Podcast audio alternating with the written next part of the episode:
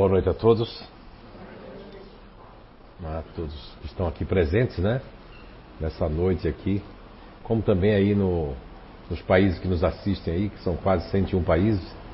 É, o pessoal de Portugal aí, boa noite. O pessoal que está nos Estados Unidos, que estão, estão na Nova Zelândia, que vão assistir depois. Aliás, vão assistir, já estão no futuro, né? Nos assistindo. Enfim, a todo o pessoal aí que nos assiste aqui, que prestigia o CIO, né? O Recanto Saber. Uh, agora eu estava ali me concentrando e, e, escutava os espíritos conversando, né? Aí às vezes vaza o áudio para mim, né? Aí acho engraçado porque isso acontece desde que eu me encontro com, com gente, mas eu não me acostumo até hoje. Né? Era para ter me acostumado já, né? Mas a gente não se acostuma com certas coisas.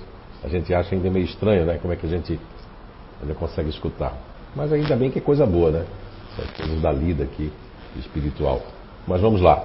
É um tema um pouco aberto, um tanto vasto, porque o esforço e a busca para o, para o espírito imortal. E agora, ao chegar aqui no CEIU, a gente deu o mesmo tema ontem em São João Batista, lá no CEAN, né?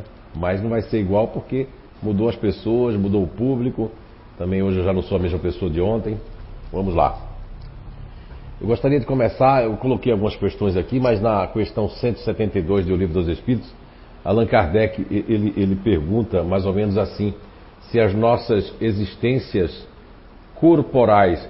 O, o, grande lance dessa pergunta de Allan Kardec é essa partezinha que as pessoas não prestam muita atenção.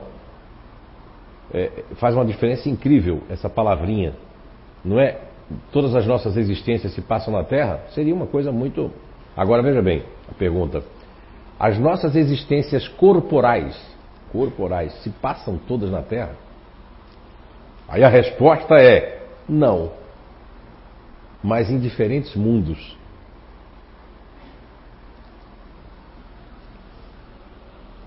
As da Terra não são as primeiras, nem são as últimas só. Então quer dizer que não é a nossa primeira existência na Terra. Ó, isso já fica cientificamente já, ó. Não, então quer dizer que nós não é, viemos de algum outro mundo, mas não, não é a primeira vez. Não fomos criados para a Terra. Isso é legal, né? Então, essa perguntinha já dá essa resposta. Então, os diferentes mundos, mas na Terra não, não são as primeiras nem são as últimas. Embora são as mais materiais e mais distantes da perfeição. Essa é a resposta da questão 172 de O Livro dos Espíritos, que vai ajudar a abrir né, a mente de vocês para a nossa conversa de hoje, que vai pautar aqui. Ó. Fiz um organograma aqui não é da empresa de vocês não, tá? Nem vocês trabalham. O organograma aqui seria o organograma do espírito na terra ou na alma terrena, como queiram chamar. Então, nesse organograma, vou tirar aqui, né, essa cadeirinha que está me atrapalhando. Então, obrigado. Muito bem. Então, a primeira existência terrena, né, pode ser como um índio, um escravo, um senhor, um guerreiro, eu trouxe esse quadrinho só para ilustrar. E depois a gente pode vir na segunda encarnação como príncipe, princesa, cozinheira, é, deficiente físico, deficiente mental. Na terceira encarnação, né, matemático, químico, estudante. Aí na, naquelas outras indianas que vai longe, né, fazendeiro, né, cavoeiro, bobo da corte. Mas a gente pode. O cara que era príncipe aqui, ele não foi um bom príncipe, ele foi uma pessoa que nutriu muita coisa e tem uma questão que, que fala por que isso, isso muda. Não é? Por que isso muda? É, é, é, a questão quando, quando Allan Kardec pergunta na questão 700 e. Coloquei aqui? Ah, coloquei. 785. Questão 785, Allan Kardec pergunta qual é o maior obstáculo para o progresso? Para o nosso progresso? A resposta é o orgulho e o egoísmo que está infestado na terra. E tem gente que diz, eu não sou orgulhoso. Aí você diz assim, não, mas você é orgulhoso. Eu não sou orgulhoso! Não é? Ok? Ah, você é egoísta. Não sou egoísta, eu só sou individualista. Não é? Esse é o meu momento. Me deixa aqui. Então, a gente vai ali de fazendeiro, cavoeiro, bobo da corte. Eu coloquei algumas coisas ali, né? Artista, pirata, soldado, militar, chefe religioso, costureira, escravo, de novo, senhor. Pode ser físico, agricultor, cientista. E vai trocando, né? E aí, Allan Kardec mesmo também, ele, ele, ele se preocupou com isso, em perguntar, porque como um poliglota, falava seis línguas, uma pessoa que foi instrutor e monitor no, no Instituto de Pestalozzi, né? E Iverdon na Suíça, ele faz uma pergunta muito interessante, que é a questão 804 do Livro dos Espíritos. Ele pergunta mais ou menos assim: por que Deus não otorgou a todos nós as mesmas aptidões para todo mundo, né? Eu estou ilustrando numa, numa, linguagem mais acessível, né? Pergunta ela é mais bem elaborada e aí a resposta é muito grande, mas ela é muito, muito interessante, porque dentro dessa resposta 804 tem muitos tópicos. Lá no meio tem um tópico que é muito interessante que já responde a pergunta. Primeiro ele diz que assim Deus o quer, porque a, gente não vai entender o porquê Deus quer assim, mas lá no meio ele diz assim: o que um vai fazer, o outro não faz. E também diz nessa resposta que pessoas de outros mundos, de diferentes mundos, vêm para nos auxiliar e nos exemplificar e nos ensinar. Quantas coisas foram descobertas, né? Até hoje. Muita coisa ainda vai ser descoberta. Então, assim, Aí nós vamos ali de físico agricultor cientista, e depois vai ao lutador, atleta, é, comediante, aí depois pode passar para ser um patrão, depois diretor de novo, porque eu fui lá atrás, ó. Na primeira eu fui um senhor. Mas eu agi mal. Aí lá na outra eu vou ser um patrão, diretor. Mas será que eu vou repetir o que eu fiz aqui como senhor? Comigo é assim. Quiser assim, aí eu tenho outra oportunidade. Mas aí eu já estou bem diferente, né? Já passei como escravo, como índio, já senti na pele. Aí é diferente, a pessoa já age diferente. E aí depois aí, patrão, diretor, empregado também, outros médicos, vem para medicina, mas aí usou mal a medicina, depois vem como enfermeiro, mas tem um pensamento de médico. Quantos enfermeiros aí sabem às vezes muito mais do que o um médico? Porque já foi médico, mas agora estou na posição menor, que é para perceber a questão do orgulho e egoísmo. Lembra da questão 785 do Livro dos Espíritos? Isso aqui nos freia, isso aqui nos. Quando vem uma, uma enfermidade, uma doença, porque depois até vou falar um pouquinho sobre isso ali, eles estavam me intuindo aqui a falar sobre isso. Não estava no script, mas eu já conheço que tem que ficar aberto o negócio, né? Porque aí eles querem dar algum recado, não sei. Mas o, o que ocorre é o seguinte: que aí a, a, enfermeiro, andarilho, tem gente, ah, mas ah, então a gente pode reencarnar para ser andarilho? Porque não tem paradeiro, é uma pessoa que não queria nem reencarnar. Fica sem paradeiro, não sabe nem onde. Quer buscar algum lugar que não vai encontrar, nasce lá num país bem distante, nem para ter. Às vezes com o oceano inteiro, como é daqui para Portugal, né? Temos o oceano, o oceano inteiro. Quando a gente vai de avião, tem que cruzar o oceano todo ali para chegar lá na outra ponta. Porque se fosse perto, a pessoa já dizia, ah, vou agora. Quero sair daqui agora, quero lá, lá onde eu vivi. Então, andarilho, cientista, religioso. Muitas pessoas. Tem gente que tem. O pessoal, um dia desses, estavam dizendo uma coisa horrível. Eu nunca tinha escutado sobre isso. Quando eu escutei, até arrepiou o cabelo da cabeça. Não foi nem de ver espírito. Foi dizendo que existia a síndrome do padre. Eu não sabia dessa. Essa eu não conhecia. Olha, eu já vi muita coisa que eu detesto esse nome síndrome, né? Mas essa do padre eu não conhecia. Aí fui a fundo para ver o que era a síndrome do padre. Acima do padre é a pessoa que quer ser diácono, que quer ser padre, mas não pode. Aí eu digo, mas onde é que isso é uma síndrome? Se a pessoa está altamente buscando aquilo que, que, que lhe faz bem, que. Aí agora é síndrome do padre. Que é para os filhos não procurar ser religioso. Porque muitos eram obrigados né, na, na, no passado. No, veja bem, no passado a pessoa. Ter um padre na família era uma coisa muito orgulho, era muito orgulho. A pessoa tinha orgulho, eu tenho um padre, o filho que é padre. Era um motivo de orgulho, isso até um tempo atrás, não é agora, vamos dizer. Eu não estou falando de 100 anos atrás, estou falando de 40, 50 anos atrás aí. Ok. E depois nós temos, aí você vem como mendigo, você vê que tem mendigo que é muito orgulhoso, né? Você vai dar dois reais a ele, agora nem dois reais não vale nada, vai dar 10 reais a ele, 10 real, que aqui é 10 real, não pode chamar 10 reais. Vocês estão de fora, não fale a palavra 10 reais aqui que eles não entendem. Ou 10 pila ou 10 real. Ok? Já vou ensinando. Quando eu cheguei aqui eu falava 10 reais, mas ninguém entendia. Dizia assim, por que você fala assim? Eu digo, ah, porque é plural. Não, 10 real ou 10 pila. Ok? Então, aí você vai dar 10 pila pro, pro. Cara, ele é tão orgulhoso que ele não quer, ele, ele rejeita. Por quê? Porque o orgulho dele, ele acha, ele acha que merece mais. Por conta das outras vidas que ele foi senhor, ele foi príncipe, ele foi Quantas pessoas translocaram na época que existiam os manicômios, que foi a pior coisa que fizeram?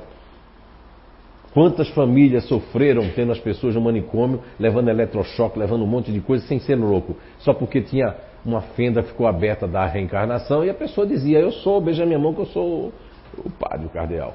E foi realmente. De fato foi. Porque como é que a pessoa ia inventar? Se ela nem tinha. Tinha casos, que, que eu estava lendo os casos esse tempo, que a pessoa não teve contato com ninguém, não tinha ninguém da família religiosa, mas como é que ele se achava cardeal? Se ele nunca nem tinha visto nada. Olha quantos casos pessoas foram internadas, né? como loucos, né? Então, então andarilho, cientista, religioso, aí depois de novo mendigo, rico, artista, humanista, tudo isso, psicólogo, né? Aí vai lá, médico, tudo mais. Mas aí depois, olha, tem uma coisa muito interessante. Na questão é, 369 de O Livro dos Espíritos, aí é onde entra também que você vai dizer assim, ah tá, minha busca tem que ser, minha busca tem que ser só é, é, a busca para o meu espírito imortal. Sim, mas tem algumas coisas que são técnicos aí que não podem faltar. Tanto que são 1019 perguntas, mas essa pergunta 369 do Livro dos Espíritos, a Kardec pergunta lá se o, o, o nosso, o nosso alma, o nosso espírito, é, tem que ter uma perfeição nos órgãos, nos nossos órgãos corporais. E a resposta é que sim. Os órgãos têm que estar em perfeição para que o espírito realmente ele possa ter uma manifestação total. E nós não temos isso ainda. Se formos olhar a história da humanidade, no Egito, no Antigo Egito, se, se morria, se desencarnava com 23 anos, 22. Quem vivia até uns 30 e pouco era um ancião.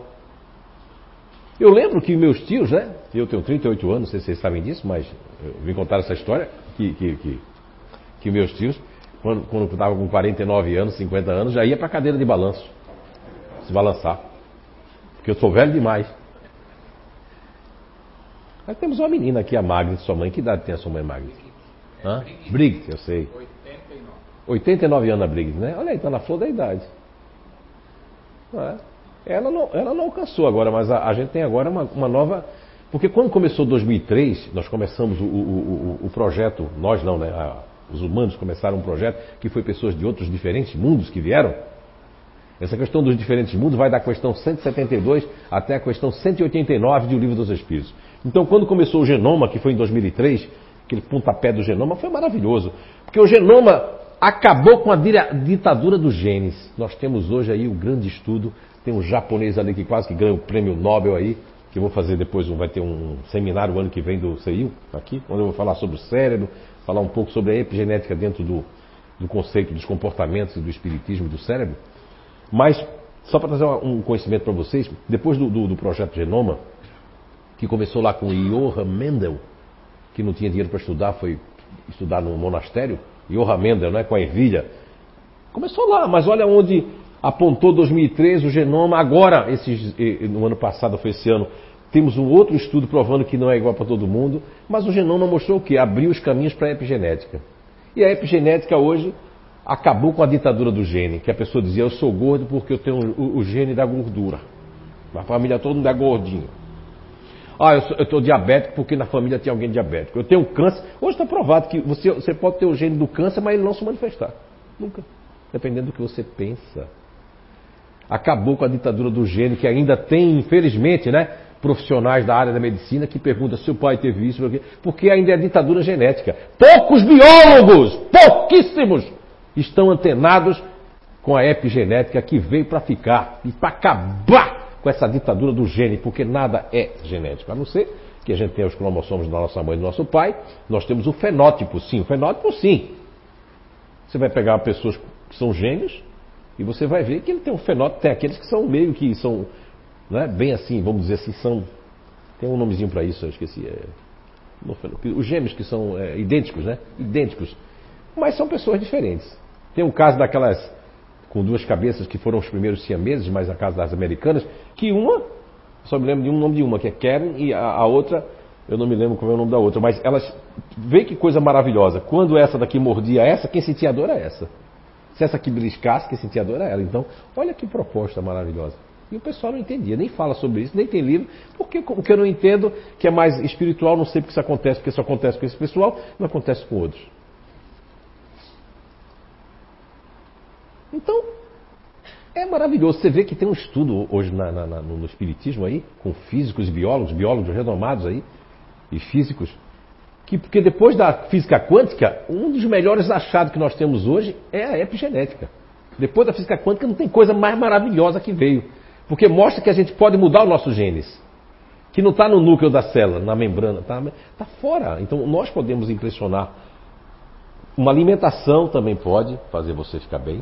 E o que você pensa, e o que você faz, o que você diz.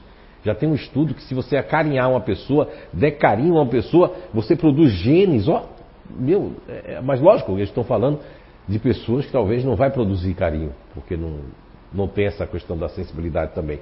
Mas, olha só, tem gente que não, não, não faz carinho no ser humano, mas faz carinho no animal. Já vale a pena, ok? Então, a questão 369 nos mostra que nós temos que ter os nossos órgãos em perfeição. Aí você vai perguntar, mas ô Zé Araújo, e as pessoas que nascem com problemas congênitos ou problemas de, de ordem é, é, de deficiência, seja ela na, no campo mental, no campo é, físico? Isso faz parte, né? é, desde a questão 216 em diante, que é qual é os objetivos da encarnação. Um dos objetivos da encarnação é, além de evoluir, mas primeiro fala em expiação. Estamos aqui também para resgatar coisas, débitos que nós fizemos neste mundo e em outros mundos também. Já que na questão 172 nos aponta que as nossas existências aqui não são as primeiras, mas também não são as últimas mas elas já são melhores. E se a gente está passando toda essa tecnologia, há quem diga assim, ah, o mundo está pior. Não, não, não, não. Está pior na tua ótica. Mas vai viver lá quando tu viveu, que era cheio de lama, estrada, né? Não é verdade? Tinha, não tinha papel higiênico, não tinha banheiro. Hoje em dia as pessoas reclamam. Quando falta água, a pessoa não é, fica ruim. Quando falta energia, quando cai o sistema, né? Hein? Então, o mundo está melhor. As pessoas é que não melhoraram tanto quanto o mundo está melhorando. Mas o mundo, a tecnologia, vem tudo isso para o nosso bem.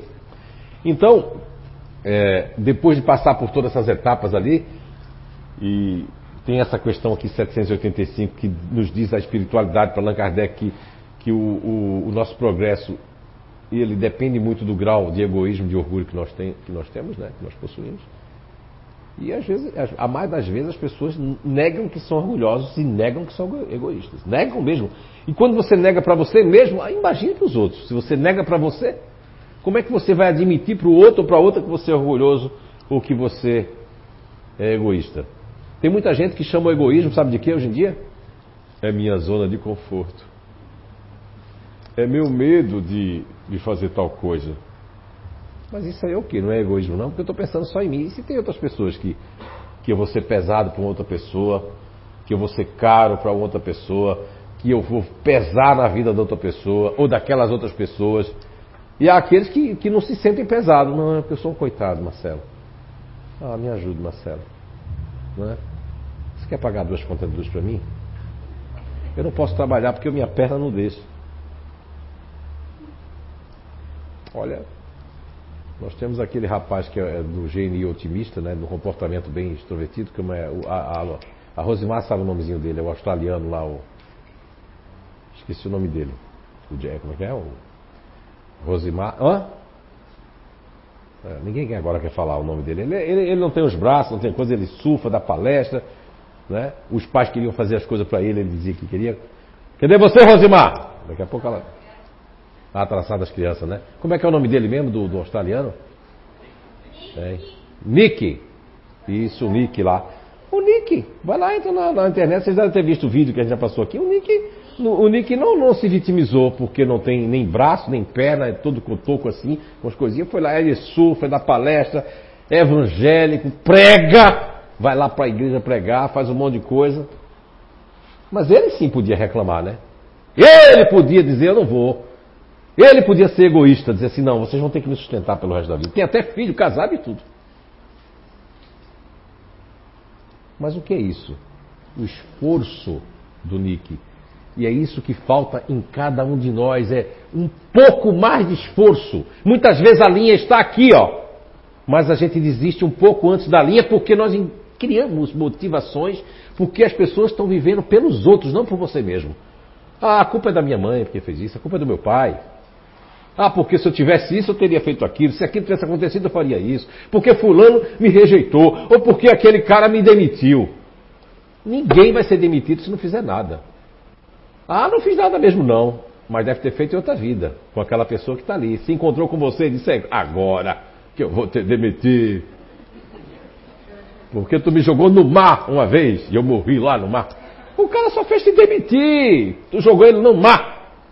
Então, o Espiritismo ele é uma luz muito grande para explicar certas questões que nós, no dia a dia, nas nossas vidas, nós não, não percebemos ou não entendemos e ficamos revoltados.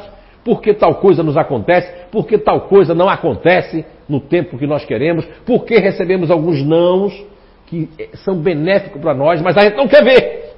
Mas o, no Evangelho segundo o Espiritismo, a gente vai falar de, de, de, de protetor espiritual aqui, anjo da guarda, no Evangelho segundo o Espiritismo, no prefácio lá, que trata dos anjos guardiões, no, no item 11, fala sobre essa questão do, de uma hierarquia dos guias espirituais, dos protetores, dos anjos da guarda. Acho muito interessante isso no Evangelho segundo o Espiritismo.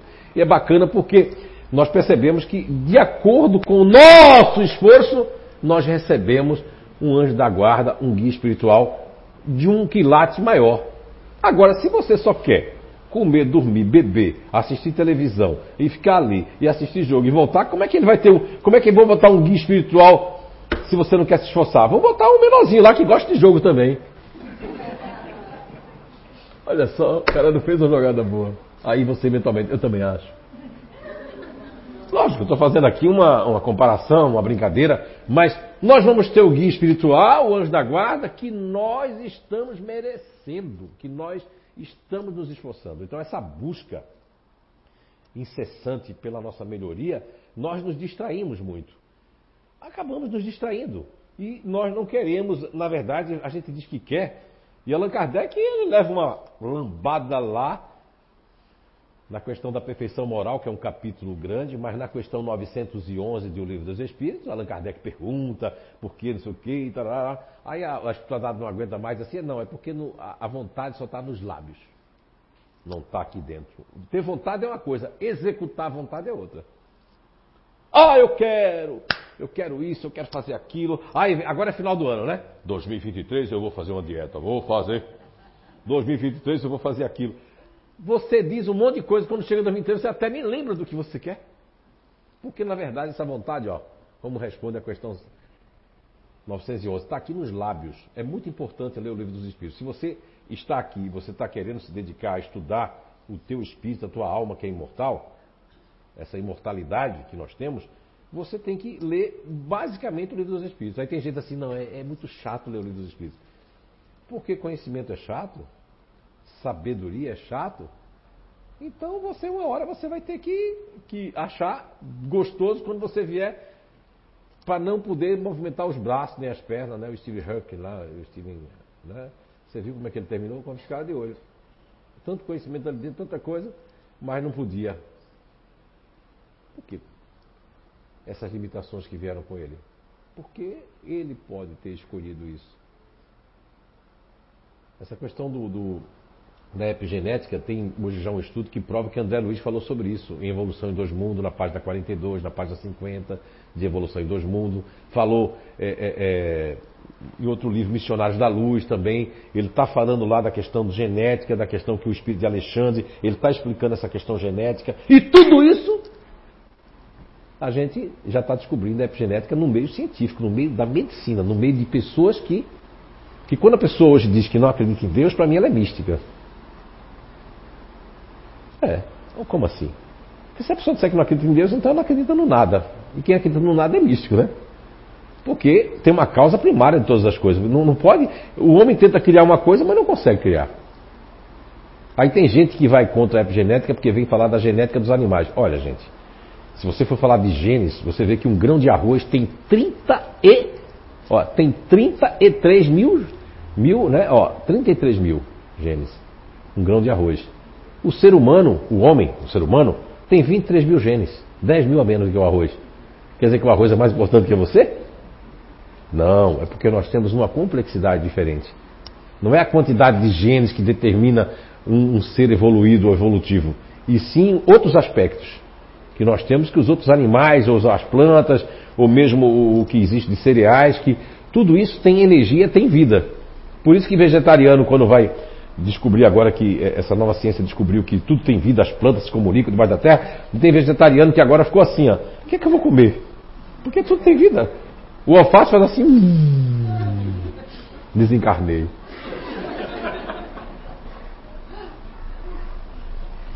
É paradigma que a gente cria. Aí a gente começa a apontar para o outro. Está comendo um animal. Aí agora a pessoa vai apontar para o vegetariano. Está comendo uma vida. É. Porque tudo é uma cadeia de vida. Lógico que com a chegada da suplementação, que espero que não entre também na roubalheira da suplementação, né? Inventar que é suplemento, mas com a nova era da suplementação já é o que? É um teste que está fazendo para a gente vai se alimentar de baguinhas. Mas para isso a gente vai ter que ter uma nova geração. Que tem que começar aqui. Quando eu estava na Inglaterra, acredito que foi em 2015, a espiritualidade estava fazendo as anotações, né? Eu ia todo dia para saía de é, Gatwick Airport, que era bem longe, até Londres, né, London. E aí, nesse negócio, comecei a escrever no trem, né, de 45 minutos de trem. E o trem lá dá para escrever, né, como o trem brasileiro não. O trem lá é firme, você consegue escrever. E aí ia fazer minhas anotações, né? ia lá, vai fazer as visitas. Nessas anotações saiu esse livrozinho aí que não tem nada a ver com o seio nem com o inato, mas está no meio, que é Você a Cura 1, Você a Cura 2, saiu em inglês, saiu outras coisas. Mas nesse livro, o que eu notei é que a espiritualidade me disse, porque eu digo, por que eu estou escrevendo esse livro, né? Aí depois que eu terminei esse livro, eu pedi assim, será que eu estou pedindo para morrer, para eles me matarem? Não. Esse livro, porque a espiritualidade me disse, na altura, já respondi algumas vezes aqui, que muita, muitos corpos estão deteriorados por conta da pancada de droga que as pessoas tomam para um monte de coisa. A própria depressão vai acabar, por quê?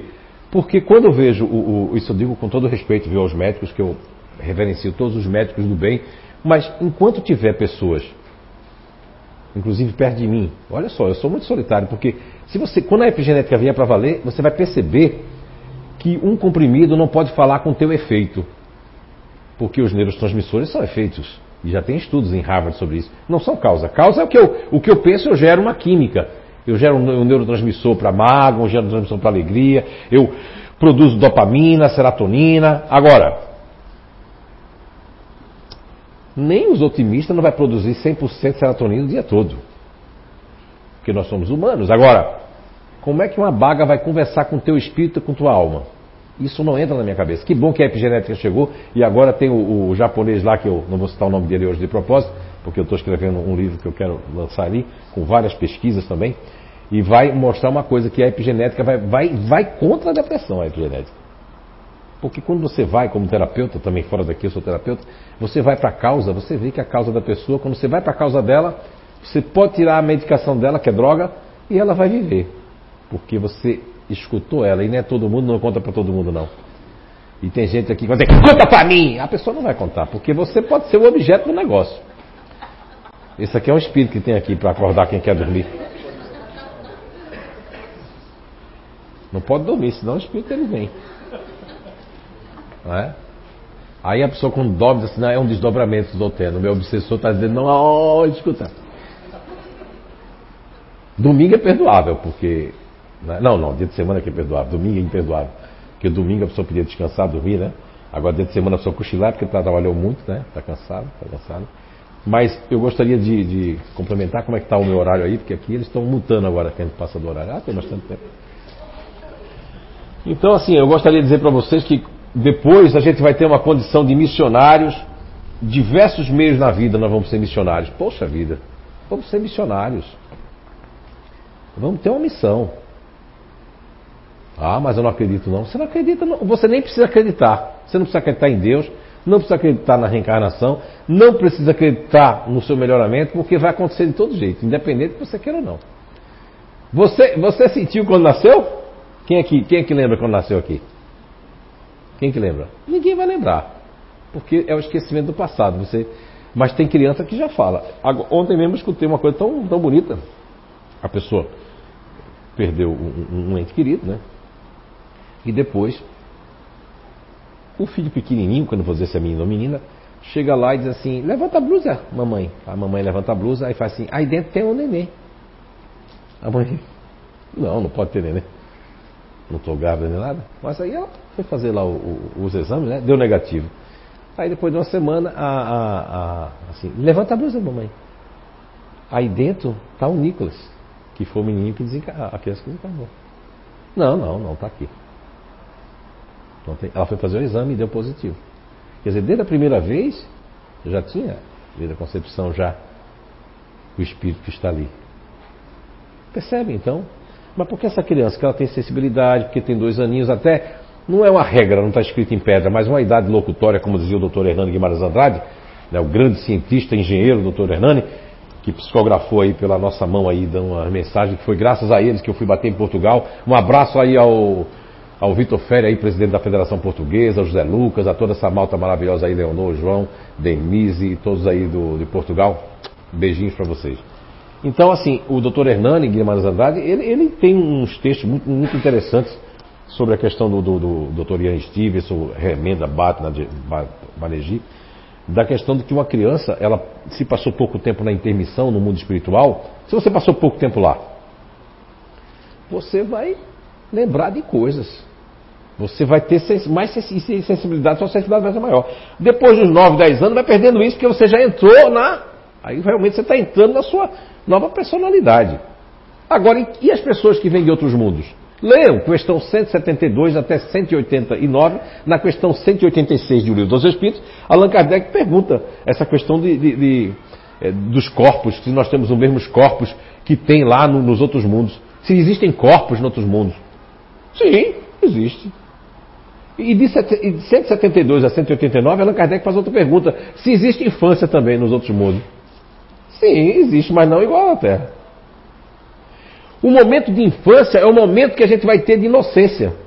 Mesmo que tem crianças que não são inocentes porque estão no meio de bandidos, no meio de um meio que, que já impregna aquilo ali. Agora, a infância é algo que você passou e que todo mundo passou pela infância. Então, essas lembranças, essa questão de, de você querer lembrar, querer saber quem eu fui, querer saber quem o outro foi, isso aí é porque tem gente que está preocupado mais com o buraco negro do que com a sua vida. Fica discutindo com o buraco, o buraco negro, astronomia, mas e tua vida, como é que está? Está um buraco negro também. De dívida, buraco negro de um monte de coisa, porque você está buscando. Tem gente que se lamenta, ah, mas eu estou devendo muito. Tá bom, o que é que você fez? Ah, não, eu vi o vizinho que tinha um carro zero, também vou ter. Eu quero, quando você quer competir com pessoas, você ainda está competindo. A vida não é uma competição. A vida é para ser evolução. Você tem que competir com você mesmo. Quando Paulo de Tarso, né? Ele escreve lá sua epístola, não sei se agora são os talatonienses ou é o. Foi, eu acho que é o talatoniense, né? Depois perguntar para o João, João Vitor que viveu lá, ele sabe mais. Né? Então ele passou lá e estava tá, falando dos romanos, mas ele não estava falando dos romanos, eles entenderam que estava falando dos romanos, estava entendendo que era para combater o bom combate. Já um monte de arma. Não, não, não, não, não. O bom combate interior se combater. Ah, eu queria saber o que, é que foi na tua vida. Olha no espelho e pergunta: o que, é que eu tenho de, de ruim? Não vem nada, né? Mas o que é que tenho de bom? Ah, eu sou. Agora o que é que tenho de ruim? Tá na cara. Eu sou, eu sou assim, eu sou assado. Eu persigo as pessoas. Eu quero falar mal das pessoas. Eu não perdoo. Eu prego perdão, mas fez uma coisa comigo ou com um filho meu, alguma coisa, tá lascado. Agora é que você vai ver. E tem muita gente que é espírita, consola os outros quando desencarna, mas quando desencarna uma pessoa da família, Deus! Não quero mais acreditar em Deus. E aí? Engraçado, né? Consolar os outros é fácil. Agora.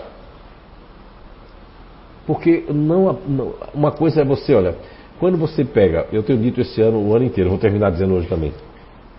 Quando você tem uma informação, e essa informação vira conhecimento, se esse conhecimento não for praticado, ele volta a ser informação. E informação pode virar lixo. Porque você não vai, porque você, aí você não aprende. Não é? Eu estava vendo um vídeo que mandaram para mim sobre o ensino, eu achei tão interessante aquilo, porque, poxa, foi uma crítica muito construtiva do ensino, porque as pessoas dizem assim, ah, você tem que estudar para a prova, você tem que estudar para a prova. Estuda aí, você não estudou, você ficou no videogame, vai lá, estuda para passar. Quer dizer, a pessoa estuda só para passar na prova. E será que essa pessoa vai ser um bom médico, um bom engenheiro, se só estuda para passar na prova? não tem vontade de estudar, já está errado. Você não tem vontade de estudar. Mas não é verdade, não. Você não tem vontade de estudar, você está forçando uma coisa. Eu que faço o programa vocacional natural, inclusive muito aí para Portugal, já fiz esse ano da pandemia, gente fez muito. E a gente pegou muita gente de Portugal que. Porque um fez lá e acertou, está bem, outro está bem, outro está bem. A Sandra aí tem que estar tá aqui, né? Já fez comigo também, né, Sandra? Junto, né? Eu não vou apontar para ela para vocês não verem, ela está ali. Ó. Eu não vou dizer a localidade, não. Está entre a pessoa de azul e a pessoa de. é, então, assim, ó. olha, a pessoa, o, o pai, o, o, não vou contar muito não, porque o pessoal, os portugueses estão nos assistindo, mas o pai é da área da medicina, a mãe também. O filho, o que, é que eles fizeram? Não leram a questão 928, até porque não são espíritas, né? Mas na questão 928, Kardec faz uma pergunta que a espiritualidade concorda com Kardec. Kardec faz uma pergunta, já é uma pergunta de ensinamento.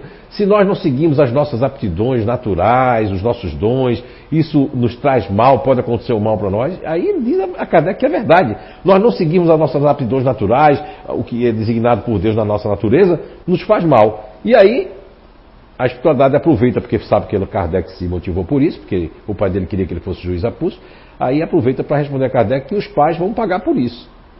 Olha o que aconteceu com esse PVN que eu estava fazendo para Portugal, que a Sandra participou dele no começo, eu fiz o, o coach final. Você lembra, né, Sandra, o rapaz estava fazendo medicina e largou medicina na, né, na, Inglaterra, e os pais ficaram doidos, não foi? Aí queria mais, é para. E o rapaz agora, ele é, é que lá em Portugal não chama maquiador, chama maquilador, né? Ele é maquilador profissional. Está feliz, maquiando a os homens, as mulheres, tudo mais, e está feliz. Né? Soltou o seu lado feminino que tinha dentro dele, que não podia soltar. E aí? Agora, será que ele ia ser feliz como médico? Porque o pai e a mamãe queria, porque pagava, porque tem muito filho aí que vocês, vocês dizem, não, pode fazer. Papai e mamãe não liga, mas por dentro está dizendo, não desiste. Mas o filho faz aquilo como gratidão, porque essa nova geração de agora é a geração da liberdade. E as pessoas não estão se dando bem com esse pessoal, não. Você tem que ter um emprego, tem que trabalhar. É, aí tem gente que critica, tá, é uma geração que quer ganhar pouco, mas quer gastar muito. Não entende dinheiro, né? Porque os pais protegeram, ah, meu filho não vai passar por isso que eu passei. Tudo bem que não vai passar, ninguém quer que passe, né? Se você passou uma dificuldade, não quer que o filho passe, mas e aí, o que é que vai acontecer? Se ele não aprender a lidar com a dificuldade? Como é que vai ser? Se você perecer, se você tiver que desencarnar, como é que o seu filho vai, ele vai, ele vai continuar se ele não sabe lidar com a vida? Então a questão 928 é muito interessante porque Allan Kardec recebe uma lição de que os pais podem se tornarem culpados dos caminhos trilhados pelos filhos. Então percebe, a, a, vida não é isso de você estar tá o tempo todo, o tempo todo só preocupado e, e, você só lembra do seu espírito quando fica doente. Ou quando você tem um negócio, você vai lá rezar, você vai fazer. Olha, tem gente que deixa para fazer tanto o evangelho no lar como oração no final da noite, que já não tem muita disposição.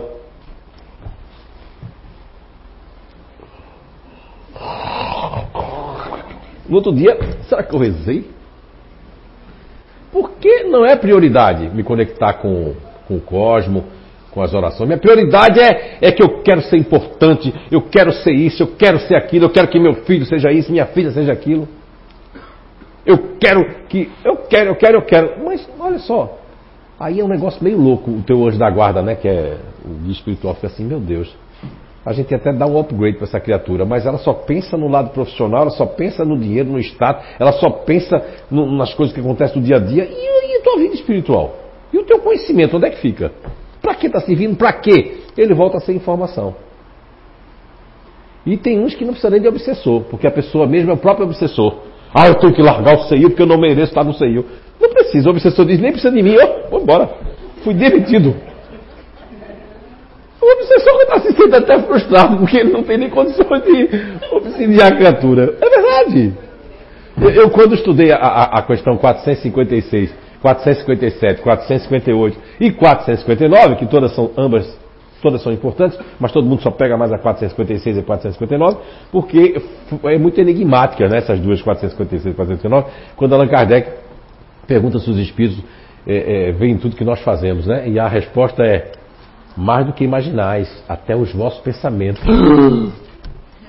Mas tem gente que já fica pirado. Será que está vendo o que eu estou pensando? Ah, eu estou pensando que esse Ronão é um gato. Cara, tu acha que os espíritos vão perder tempo com isso? Se tu tá. Não, não, não, não, não é isso não. Quando Allan Kardec perguntou, os pensamentos, muito mais do que eu imagino, aqueles que têm condições de ver teus pensamentos. Mas tem uns que não têm condições de ver teu pensamento nenhum. E nem tão preocupado porque é o livre-arbítrio que nós temos, né? Nós temos o livre-arbítrio. Meio que controlado, porque é escolha. O que a gente tem livre-arbítrio é escolha. Se a gente quer ou não quer, se vai ou não vai, se faz ou não faz. Agora, tem programações que já. Nesse livro Quem Sou Eu, Quem é Você, né? É, né? Que escrevi, ele é baseado também aqui no Espiritismo. Foi um livro que eu escrevi, Zé Araújo foi o que escrevi mesmo. E, e, é um livro que tem muitas coisas de questões do livro do Espírito e tem um conhecimento lá que prova que você veio, inclusive, não é eu que estou dizendo não, eu peguei muitas perguntas importantes ali. Nós temos a questão que eu não coloquei aqui, mas que a gente já falou durante muito esse ano todo, que é a questão 146 do Livro dos Espíritos. Quando Allan Kardec pergunta na questão 146, uh, ah, a alma tem uma sede, sede, sabe, sede, não é sede não, é sede, determinada e circunscrita no corpo físico? A resposta da espiritualidade à questão 146, 146 é que não. Porém, naqueles que pensam muito, nos grandes gênios, está localizado na cabeça. Ao passo que aqueles que pensam muito na humanidade está no coração. E Allan Kardec, como foi um grande conhecedor do mesmerismo, né, de Franz Anton Mesmer, e tinha a questão dos magnetismos, magnetizadores, reuniões, grupo tal, antes dele assumir o espiritismo, das mesas girantes, antes dele ir na casa da Madame Plançon, tudo isso, Allan Kardec ele faz uma pergunta elaborada desse conhecimento sobre o magnetismo e sobre os chakras que ele tinha. Então ele pergunta, na questão 146A, o que dizer daqueles que situam a alma no centro vital? E a resposta, ela é bem longa, vale a pena vocês lerem, mas dá uma interpretação de que por ser aí o centro de convergência de todas as sensações e de criatividade, e é onde, tem, é onde se cria, inclusive, que essa parte genésica, essa parte ventral aqui. Ó. Então nós temos muitas pessoas que nessa presente encarnação, mesmo tendo a questão da 804 aptidões diferentes, nós temos aqui pessoas que são mais ativas, são mais proativas, são da inteligência ativa, querem movimento, querem que aconteça as coisas já, São aquelas pessoas que pedem uma coisa para nós, né? Ó, oh, dá para você fazer isso? Aí a gente sim, vou fazer. Daqui, não dá um minuto, está pronto? Meu Deus. Na cabeça dela já passou uma hora. E há aquelas pessoas o contrário, né? Que, que você pede uma coisa e aí você passou um tempão e diz assim, olha, por que não fez ainda? Ah, eu estava esperando, se era para fazer azul ou rosa. Uh! Vou me matar. Inteligências diferentes, sedes da alma diferentes. Aqui, você que está assistindo aí de Portugal, da Inglaterra, da Holanda, é, nós temos um conhecimento aqui que foi uma descoberta do JF, né, que é um irmão gêmeo, idêntico, né? Só que ele tem mais cabelo branco, eu não sou mais jovem, né? Eu mais velho. É, então, assim, que é essa questão dos comportamentos, das inteligências ativas, inteligência racional, inteligência emocional.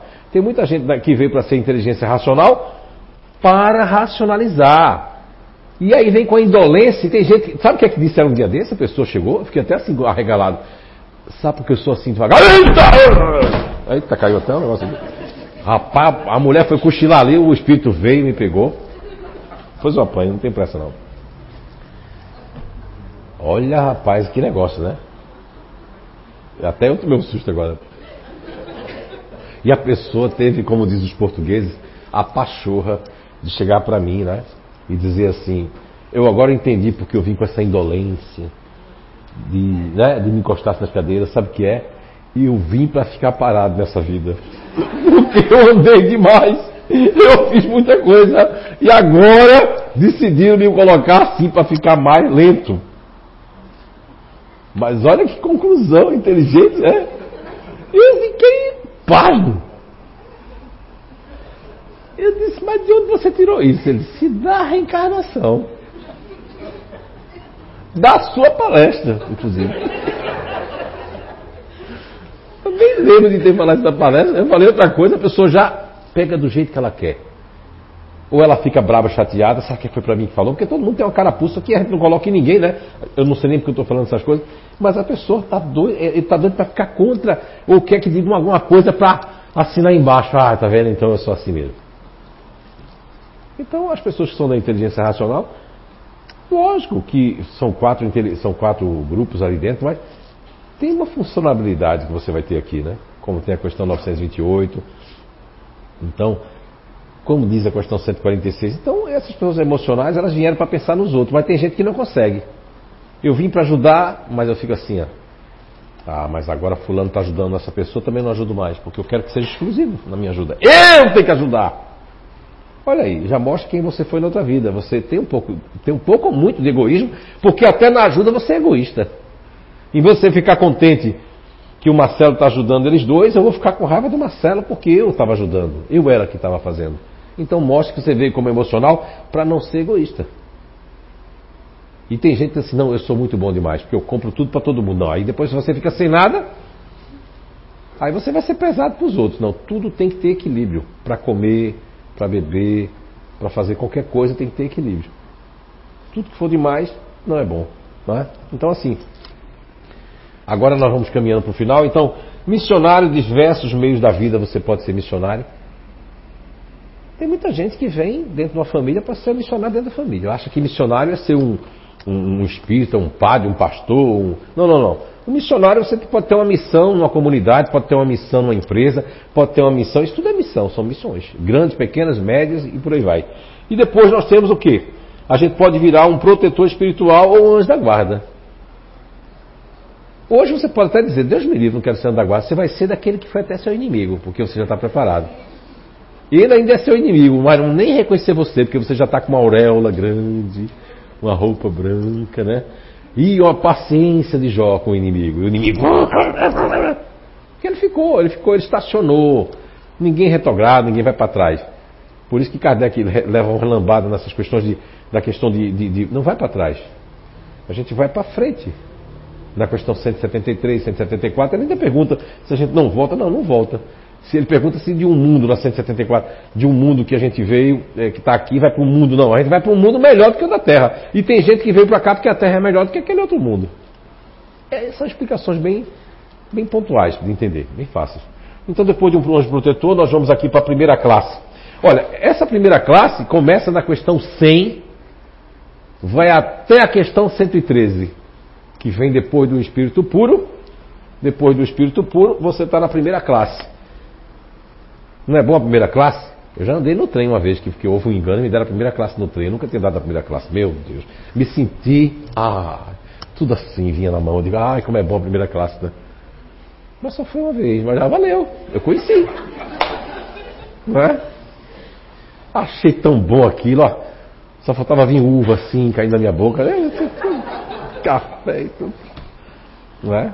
Mas já andei na segunda classe. Tem que andar dentro do trem para lá pegar um negócio, um lanche, vir e tudo mais e tal. Quer dizer, primeira classe de espírito. Aí você quando chega na primeira classe aqui, você logo ó, volta a ser uma centelha divina que aqui só tinha uma cor que era pretinha lá, nem desenhei, acabei não desenhando, mas eu acho que vou desenhar agora, on time. Então, você era assim, ó, uma centelha, um espírito. Mas quando você chega na qualidade em relação ao planeta Terra, a esse sistema solar, você chega aqui, na questão de centelha divina, aí você já tem outras cores, porque você passou por todo esse cadinho de purificação, você passou por todo esse processo evolutivo. Tem umas estatísticas meia doida. Tem quem diga que a gente já teve 10 mil encarnações. Tem uns que dizem que é 5 mil, outros dizem que é 4, né? Outro diz que tem não sei quantas gerações. Mas olha, essa contabilidade não fecha. Por quê? Porque se a gente levar em conta a questão 172 até 189 e você for estudar a questão 50 e, é, 56, 57, 58, 59 de O Livro dos Espíritos, juntando todas as perguntas nesses algum tempinho que a gente tenta estudar, nós percebemos que nessa economia não fecha essa conta, porque nós também já fomos para outros mundos e voltamos para cá. Nós migramos. Não é? E nessa migração somos muitas vidas. Agora, se tratando da Terra, temos muitas vidas todos nós. Agora, quando chega nessa questão da centelha divina, aí Não é nem a questão é o céu, é o limite. João 14,16. Não se turbe o vosso coração. Na casa do Pai. Me vou para vos preparar lugar. Na casa do Pai há muitas moradas. Se assim não fosse, eu já vos teria dito. Disse Jesus que há muitas moradas na casa do Pai. São milhares de casas. Só que quando a gente chega naquele ponto dessa busca espiritual, para encerrar, eu vou contar um conto é, verdadeiro, budista. É, Buda estava com seus discípulos e Ananda é um discípulo sempre muito questionador, muito. É, aquele discípulo mesmo que gostava de ver as coisas acontecer, tinha uma sede que as outras pessoas também é, tivesse esse conhecimento, essa sabedoria. E ele questiona, né, o, o Buda, o Siddhartha Gautama, mestre, uh, por que, é, por que as pessoas não vêm? Por, por que o senhor, o mestre, tão, tão assim sábio? Por que o senhor não já coloca o conhecimento para todo mundo? Por que não vai ali, ó? A gente vai num vilarejo, vai num lugar e o senhor vai lá e, e fala para todas aquelas pessoas? E aí o, o, o, mestre Buda, né, Siddhartha Gautama, chega para Ananda e diz assim: Ananda, está vendo aquele vilarejo ali? Ananda diz: Estou sim, mestre. Então vá lá e pergunte, questione. Você tem um dia todo para fazer isso. Porque também não é tão grande, então se você não conseguir terminar hoje, pode ser até amanhã, você volta e eu quero que você me diga o que é que você vai saber daquele povo, o que é que eles querem, o que é que eles mais querem. E Ananda foi. Tinha uma eloquência, tinha uma simplicidade, só que o vilarejo não era muito grande. Ao final do, do sol já se pondo, chega Ananda e diz: Ah, Ananda, voltou? Conseguiu fazer? Sim, mestre, consegui. Todas as casas eu fui apenas em uma que estava fechada porque estava viajando a tal pessoa, mas em todas elas eu fui. Então ele tinha ido em 99,9%. Aí o mestre perguntou: E aí, como é que foi? Disse: Olha, mestre, na, na metade, 50% das casas que eu fui, as pessoas estão querendo, elas estão querendo é, ver os seus filhos. É, não, estão querendo mais dinheiro, mais qualidade de vida, mais recursos para ter uma vida melhor. Eles estão querendo que tenha uma vida melhor, que tenha mais comida, que tenha mais conforto. Ok. E um quarto desse todo está mais preocupado com os filhos, de como vão deixar os filhos, se os filhos vão ter uma, uma, profissão, se eles ficam na cidade ou não ficam, se eles podem ter uma vida melhor do que o do, dos pais. Hum. E o outro quarto, o restante, eles estão preocupados é com o seu futuro, para ter uma vida longa, se vão ter comida, como é que vai ser, se o, se vai ser a, a fartura vai existir nas próximas né, colheitas, estão mais preocupados com isso. Aí o, o, o, mestre pergunta: e quantos querem o conhecimento e a sabedoria e o melhoramento? Aí Ananda fez: ninguém. Você entende agora, Ananda? Não é uma questão de a gente impor às pessoas o conhecimento ou a busca do espírito imortal, mas e sim vocês que estão aqui e vocês que já estão aí estão nessa busca. Então não desistam e que o anjo da guarda, que vocês mesmos possam ter esse esforço, essa busca que todo esse processo é completamente individual. Ninguém pode fazer por você. Só você pode fazer por você mesmo. Então não esqueçam que essa busca, o esforço, ele depende de cada um de nós em cada momento da nossa vida. Não deixe para depois, faça agora. Não, ninguém perdeu. O que passou já passou. O que importa é agora e o que vem depois. Mas o agora é mais importante do que o depois. Muita paz, um beijo no coração de todos, um grande Natal, lembrando-se do aniversariante que é Jesus de Nazaré, o meigo Rabi da Galiléia, e depois um ano de 2023 de verdade, com projetos de verdades e busca do ser imortal que somos todos nós, almas imortais e feitas, elaboradas para sermos perfeitos como o nosso Pai também o é. Então, muita paz, um beijo no coração de vocês.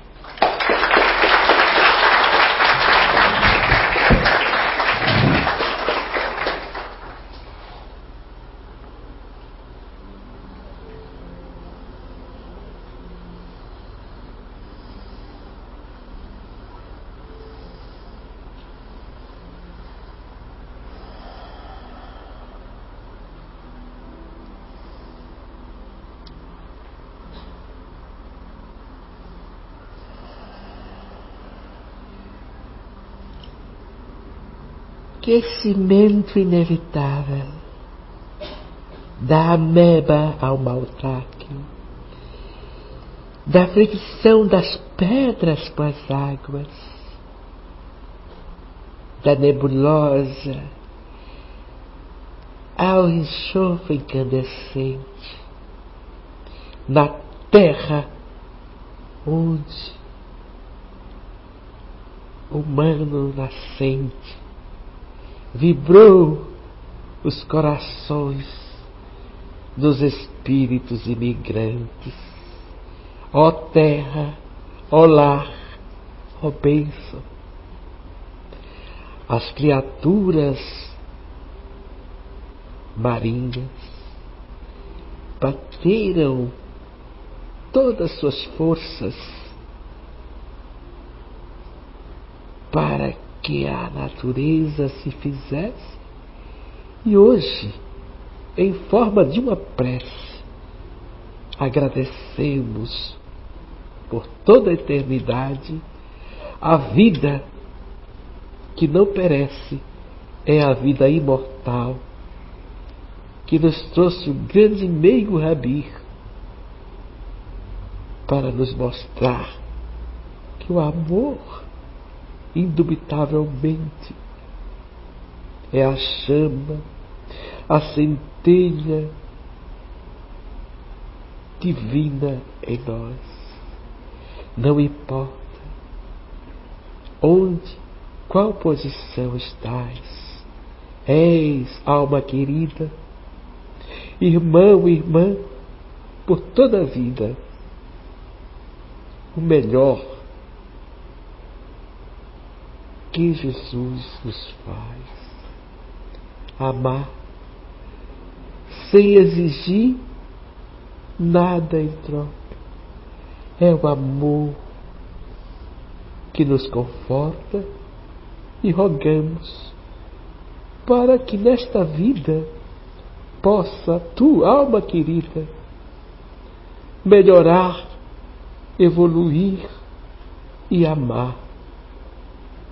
Pois o amor liberta as algemas do rancor, liberta a mágoa que destrói os corações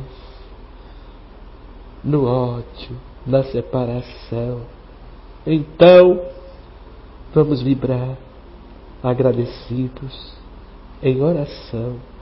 Jesus, obrigado. Obrigado, Senhor.